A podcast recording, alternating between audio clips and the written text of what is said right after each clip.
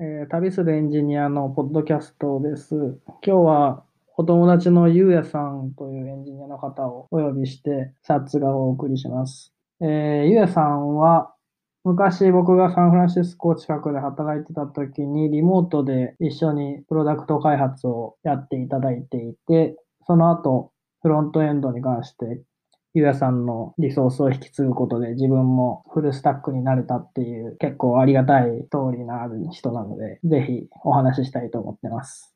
ゆうやさんから今どんなことやってんのか、エンジニアとしてどういうことやってんのかとか、今の事業とかの話をなんかざっくりしてもらってもよろしいでしょうか？はい、こんにちは。えっと、じゃあまずちょっと軽くれ経歴から言ってもいいですか？はい、お願いします。僕はずっとフロントエンドをやっていたんですけども、えっと、最近アメリカの会社に入って、フルスタックのエンジニアとしてやっています。えっと、今は、アメリカで、えっと、ラーメンを売る EC を運営しています。今、アメリカでミールキットというものが流行っていて、えっと、日本でもちょっとあると思うんですけども、えっと、食材とレシピが入ったボックスが届けられて、それを家で簡単に作るだけで、すぐ食べれる。で、クオリティも結構高いっていうもののラーメンバーをやっています。で、実際に、えっと、社え社長は日本人で、えっと、実際に日本のシェフがラーメンのレシピを作って、アメリカで作って、それを全米に展開しています。で僕も食べたことあるんですけども、えかなりレベルの高いラーメンだと思います。まあ、よかったら、あの、URL からラーメンを見てください。日本では買えないんですけど、といった具合ですかね。はい、ありがとうございます。多分僕もサンフランにいた時に、あの、社長の方とお会いしてるから、少しだけ話は聞いてたんですけど、その後どうなったのか少し気になっていたんですが、エンジニアとしては、はい。ゆうやさんはどんなことをやってるんですか？とエンジニアとしてではですね、主に EC サイト周りの開発と運用しているんですけども、と EC サイトは今、えっ、と、Shopify を使って作られていて、うん。ただその Shopify に足りない機能とか、あとロジスティックス、配送、ラーメンの配送に関しての、えっと、ロジックなんかを計算したりとか、API で計算したりとかをつやっています。はい。おーさっき、そのデリバリーは全米でっていうふうにおっしゃってました？そうですね。はい。あ先々月から全米展開をしていまして。あ、結構最近始まったんですね。結構全そうですね模。はい。今まであの、カリフォルニアの、だけだっうんたので、はい。全米規模のデリバリーになると結構大変そうですね。カリフォルニアだけでもいろいろ問題があると思うんですけど。そうですね。で、これから、えっと、自社サービスにするときとかは、これ作らなくちゃいけないなと思ってます。はい。うん。何人でやってるんですか、開発は。開発今は、開発は一人なんですけども、まあたまにスポットで2、3人入ってもらったりしてます。はい。へースポットはリモートの人ですか？それとも現地の人が入ってもらってるんですか？あ基本的にリモートですね。はい。おお。じゃあ、そのリモートワークの知見とか結構溜まってるって感じなんですかね、やっぱり。そうですね。はい。うん。僕自身もずっとリモートで、えっと、本社、アメリカの方とやり取りしてますし、ゆうやさんは日本にいるんですか、ベースとしては。そうですね。ベースは日本で、日本の会社で働いてます。はい。うん僕がアメリカにいた時もリモートでやってもらってましたね。結構時差が大変だったイメージがあって、アメリカの夕方で日本の朝に、他にも沖縄とかにリモートエンジニアがいて、まあ別の、全然別のプロダクトなんですけど、沖縄と東京とサンフランシスコ、サンノゼという感じで、4人で毎朝アピアでカンファレンスしてたような記憶がありますが、そうですね。4時とか5時ぐらいにやってましたよね。あの時は。そうですよね。早く起きてもらっていた気がしますね。はい。今はどんな感じでやってるんですか、今もやっぱ時差は結構難しくて、うんやっぱサンフランシスコと日本はもうやっぱり真逆なので、こっち起きたらあっちの終わる時間みたいな感じですね。基本朝早起きしてキープしてるって感じですか？いや、9時ぐらいからあの仕事はしてるんですけど、まあ、それでもやっぱあっちの6時とかなので、うん。やっぱりあの非同期コミュニケーションで乗り切ってるという感じですね。ああ、ミーティングはそんなにしょっちゅうしないっていう感じですか？そしたら。そうですね。必要に、必要な時だけミーティングをして、それ以外はあの Trello とか、うん。 Slack とかでタスク管理してます。うん。なんか技術的に面白いトピックとか最近あるんですか？それともビジネスサイドが面白い？とまあ全体的にアメリカは今フードテックが流行っていて、うん。日本だと、あれですね、ベースとかあるんですけど、うん。か完全栄養食のベースとか、うん。あとはオイシックスとかが少しやってるんですけど、まあ、アメリカはそれぞれの会社が自分たちで製品を作って、それを、えー、と届けてるようなフードテックがかなりいっぱいありますね。まあ、もともとは、あの、多分 D2C と呼ばれる Direct to Consumer の流れで流行ってるんですけど、まだ日本には D2C の流れもまだ来てないですよね。ダイレクトというコンシューマーですか？はい。例えば、あの、オールバーズとか、あの、ウォービーパーカーとか、まだ来てないのかな？そうですね。多分あの、中買いを抜いたものですよね。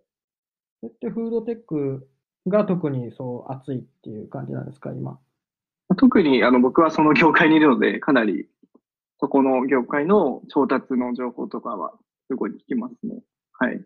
ああ、資金調達ってことですか？そうですね。はい。うーん。まあ、最まあ、最近だと、ブルーエプロンが上場したりとか、ああ、はいはい。まあ、あそこが一番大きいフードテックだと思いますけどね。うんうん。ちょっと話変わりますけど、僕ら、サンフランシスコで会ったことはなくて、東京で会ったじゃないですか。はい、ありましたね。初めてちゃんと会ったのは。はい。はい。その後、エストニアに行ってまた会いましたよね。そうですね。はい。なんかいきなりなんでエストニアに行こうと思ったのかってちょっと気になるんで、話してみてもらってもいいですか？はい。えっと、もともと今は、えっと、アメリカのワーキングビザを申請中で、まあ、基本的には日本の企業でしか働けない状態です。でその中で、まあ、リモートワーク、常にリモートワークなので、特に日本にいる理由はないなと、まず思いまして、ここで他にいい国はないかなと思ってました。基本的には、まず、やっぱりエンジニアなので、英語圏に行きたいなと思ってました。で、例えばなんですけど、フィリピンとかマレーシアとかも今、かなり盛り上がってきてるなと感じるんですけど、ただそれよりも、とヨーロッパとか、まあ、北米の方に行きたいなと思ってまして、で、候補候補に上がったのがカナダかエストニアだったんですね。あ、なるほど。で、ちょっとエストニアいきなりなんですけど、まあ、エストニアの前情報としては、今、あの、IT がすごくさ盛んな国で、皆さんもご存知だと思うんですけど、えっと、ユニコーン企業が4社ある状態で、でさらに皆さん、あの、国民のみんなが英語を話せるという情報も聞いてました。そうですねあ。とは、タッツさんがエストニアに行っていて、まあ、その情報もすごい気になってましたよ。あとは、はあの、物価が安いっていうのも結構決め手でしたね。はい。い。実際にあれですね、エストニアのスタートアップカンファレンス、ラチチュード59に今年行って会いましたよね。はい。そうですね。。はい。その時にお会いしました。うんはい。どんな感じでした？印象、そのカンファレンスとか、その実際に住んでみて、イメージ通りだった感じですか、エストニアって。ああ、そうですね。まあ、すごい、やっぱり一番驚いたのは、すごくせ清潔な国だなっていうのは思いましたね。清潔ですか？はい。やっぱサンフランシスコも少し滞在したことがあるんですけども、やっぱりアメリカはすごく汚いイメージがやっぱ強くて、まあ、海外はどこも汚いのかなと思ってたんですけど、エストニアはすごい綺麗でしたね。まあ、フィンランドとかも綺麗だったんですけど、ドイツとかも、ベルリンも行ったんですけど、ああ、行ったんですね。はい。うん。ヨーロッパはすごい綺麗だなというイメージがありました。まあ、あとは、えっ、と、エストニアに関してはやっぱスタートアップカルチャーがすごく盛り上がっているので、すごくおすすめですね。あの、コミュニティ、やっぱ人口が少ないので、タリンで確か30万人ぐらいですよね。だったかな。で、全体で130万とかしかいないはずなんですよね。そうですね。エストニア。で、その中で、はいはい、ユニコーンが4社あって、で、スタートアップカルチャーがすごいあって、みんな家族みたいな感じだなと思って、みんなでこう盛り上げていこうぜ、みたいなのを感じましたね。結構あれですね、大統領とか、その、スカイプとかトランスファーワイズみたいなエストニアのスタートアップの経営陣もなんかその辺にいたりするんですよね。あ、そうですね。はい。そういう身近国が小さいからこそ身近っていうのはあるかもしれないですね。はい。なんかエンジニアの人とかと話したりとか、そういう開発の話したりとかしてました。それとも仕事を現地に持ってって開発したりしてましたか？あ、そうです。はい。基本的にはカフェ、カフェで仕事してました。割とノマドワーキング的にはいい、いいところですか？あ、かなりいいなと思っていて、うん。最近あの日本に帰ってきてカフェとかでも仕事していたんですけど、うん。まあやっぱり Wi-Fi の、フリー Wi-Fi とかあるんですけど、うん。まあ、それが全然速さが違ったりとかうーん。ましたね。かなりどこでも安定していたイメージですね。ああ、なるほど。はまあ、もっと言うと、日本だとビジネスホテルとかにも Wi-Fi があるんですけど、うん。まあ、それも遅かったりするので、ああ。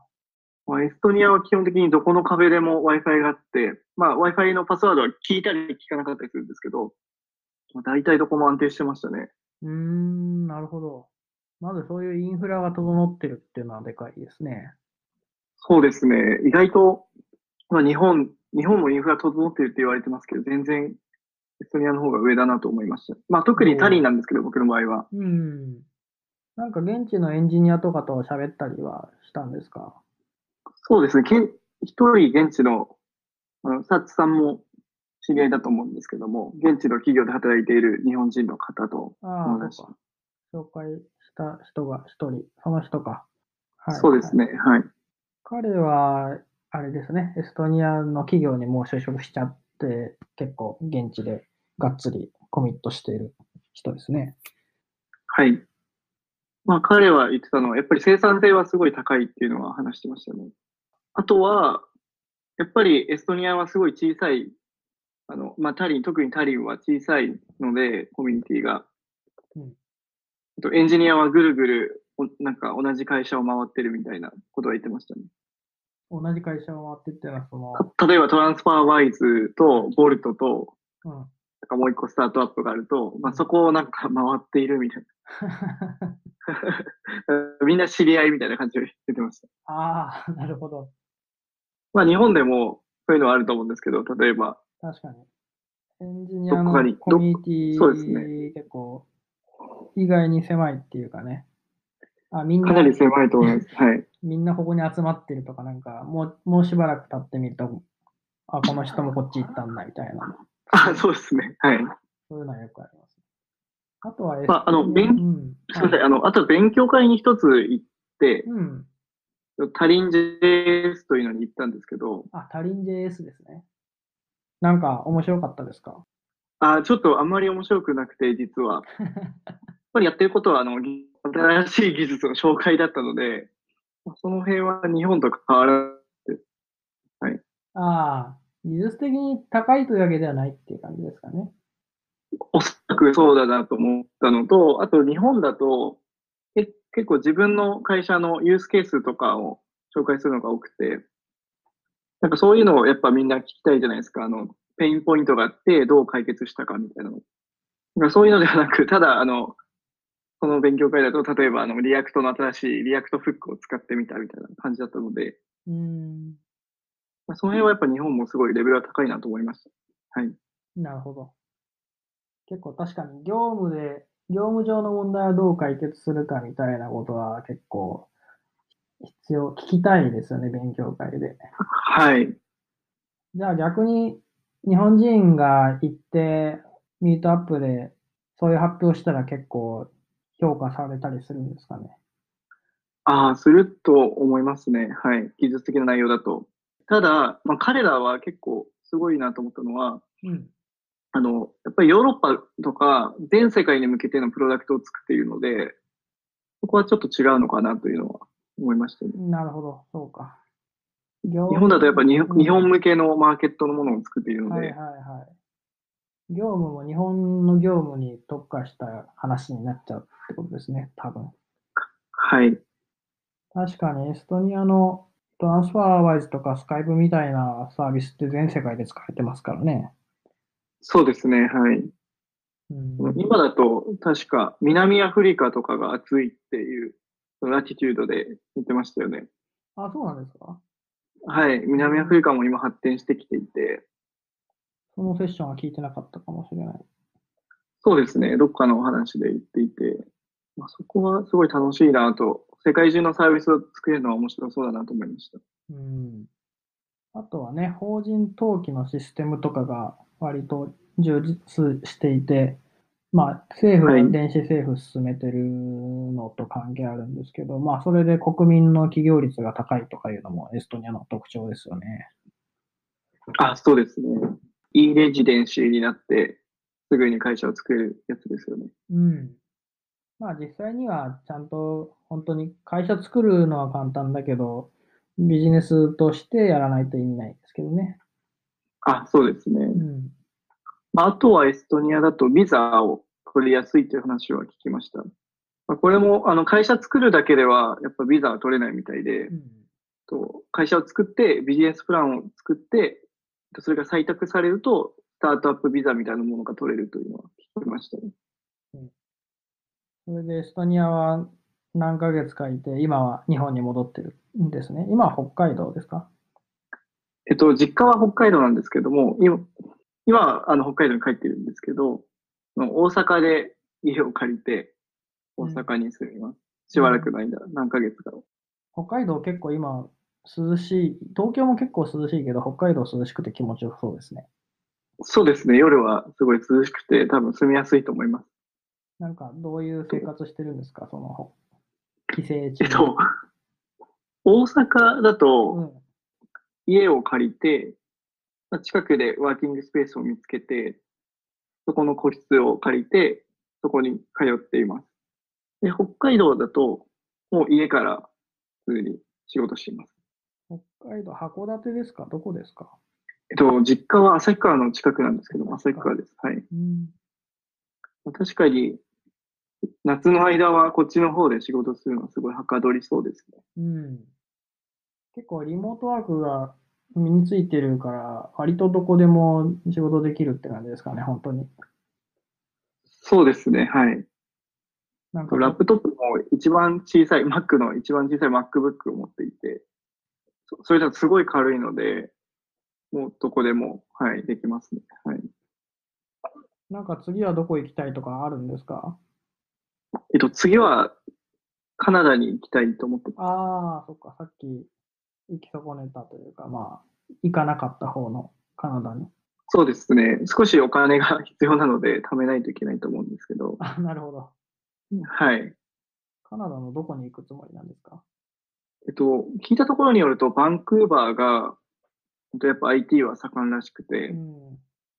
あの、あれですよね、確かサンフランシスコと同じ、えっと、タイムゾーンなので、うん。時差がなくて仕事がしやすいという話は聞きました。じゃあ、ちょっとお金を貯めて、貯金が貯まるのを待って。そうですね。あとは、まあ、リモートワークをしていると、あの、自由な時間も多いので、うん。僕の場合は英会話をその時間に使ったりしてました。ああ、なるほど。えっと、旅行中ですかね。旅行中っていうか。えっと、タリン、タリンにいたと時は、現地の先生を見つけて、うん。まあ、朝の早くにちょっと勉強しに行って、まあ、終わって終わってから仕事するような生活をしてました。それって英会話学校ですか？えっと、マンツーマンの個人レッスンみたいなものですね。まあ、一応学校というか教室でやってました。はい。えー、それってどうやって見つけたんですか？なんか、それも、あの、検索して、マンツーマンをやってる人を検索して、もう片っ端からメールをしていくっていうのをやりました。はい。ああ、そっか、英語圏で生活したいっていうのが最初にあったから、結構そこは調べていったっていう感じですか、じゃあ？あ、そうですね。まあ、ついてからなんですけど、まあ、いろん、いろいろ、えっと、連絡をして、まあ、安いところ行きましたね。はい。まあ、そこは多分現地で見つけた方が絶対安くできると思うので、やっぱり有名なあの広告とかついてるところに行くと、もう5倍ぐらい違うくて、値段が。どれぐらいなんですか、価格的には。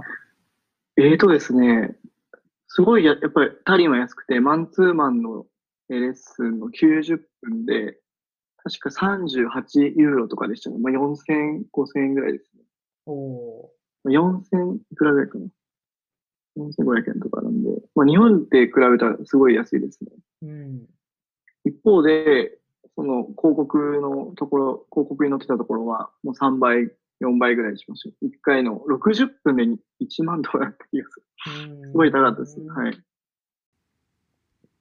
すいません。ここでアンカーの録音が切れてることに気づかず音源をロストしてしまってるんですが、ゆうやさんが今住んでる大阪の唐堀地区がいいお店がいっぱいあって魅力的だっていう話があり、その後地域に入ってディープな人とかお店とか場所を見つけるっていう話に移っていきます。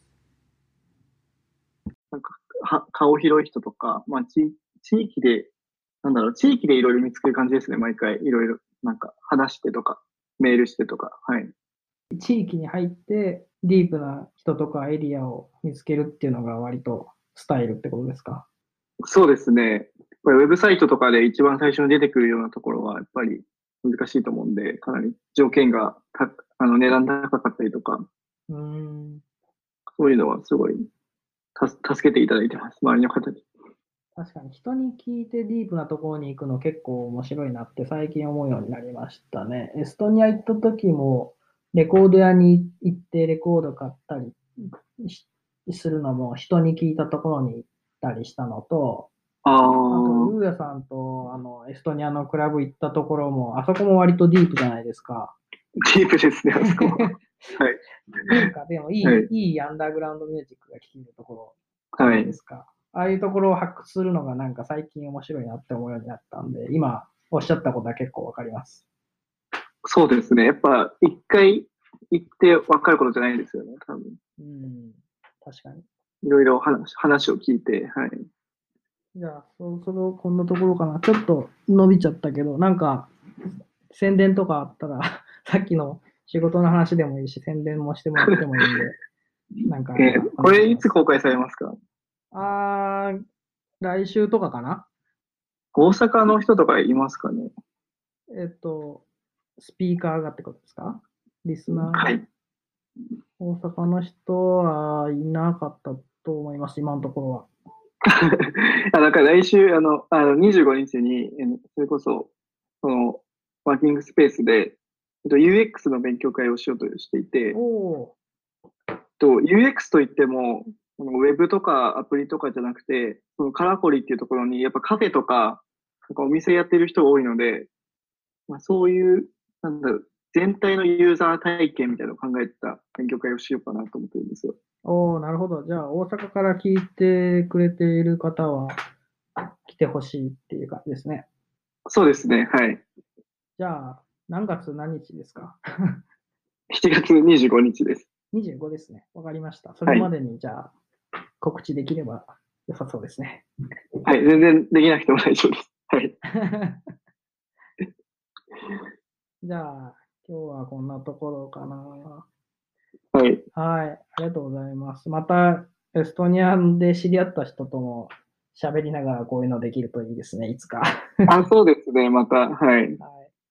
じゃあ、ありがとうございます。ありがとうございます。はい。またよろしくお願いします。